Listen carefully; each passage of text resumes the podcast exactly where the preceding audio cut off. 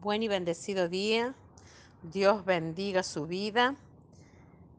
Vamos a comenzar este día y a terminar esta semana en el poder de Dios.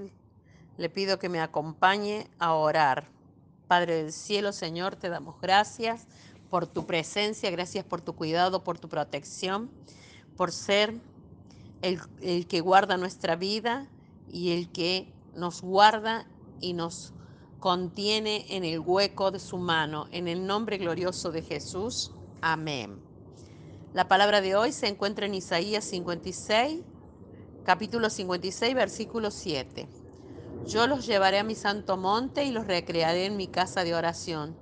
Sus holocaustos y sus sacrificios serán aceptos sobre mi altar, porque mi casa será llamada casa de oración para todos los pueblos. Titulé este devocional Un corazón en avivamiento.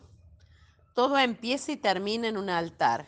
El altar es el lugar donde Dios y el hombre se encuentran.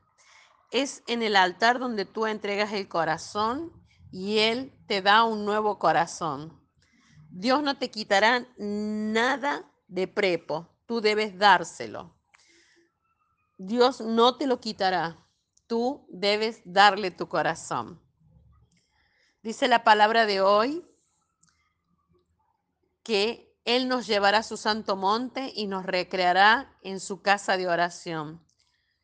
Que nuestros holocaustos y sacrificios serán aceptos delante de Él sobre su altar y que seremos llamados casa de oración para todos los pueblos y todas las naciones. El altar donde tú te encuentras con Dios es el lugar donde Dios saca lo más perverso de tu corazón y te da lo más maravilloso del suyo. ¿Qué debo hacer para mantener avivamiento en mi corazón? ¿Cómo me doy cuenta del estado de mi corazón?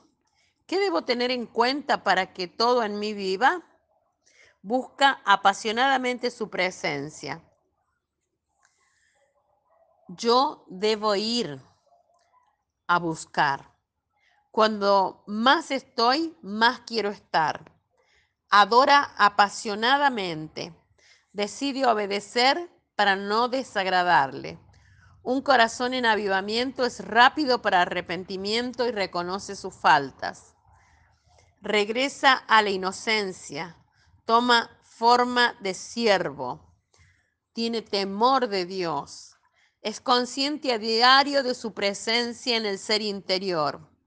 Un corazón para poder cargar avivamiento debe reconocer a Dios, arrepentirse de su pecado, clamar por avivamiento.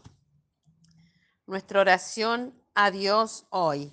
Padre Celestial, así como oró Eliseo y dijo, te ruego Jehová que abra sus ojos para que vea, en otras palabras, oh Dios, ¿le devolverías la visión a tu pueblo para que entienda una vez más que no es por fuerza ni por ejército, sino por tu espíritu?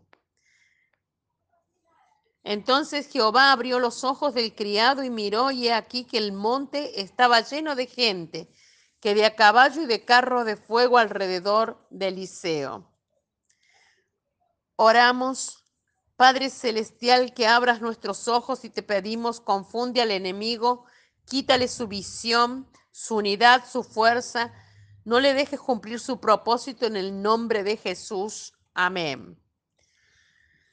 te bendigo, bendigo esta palabra, te declaro en la palabra rema revelada del Espíritu que el Espíritu te revela, que tú entiendes que tu corazón debe cargar avivamiento, que comienzas a clamar por avivamiento, que empiezas a, a buscar la intimidad con Dios y que comienzas a buscar esa transformación del corazón, a reconocer a Dios, a arrepentirte de tu pecado y a clamar por arrepentimiento en el nombre de Jesús.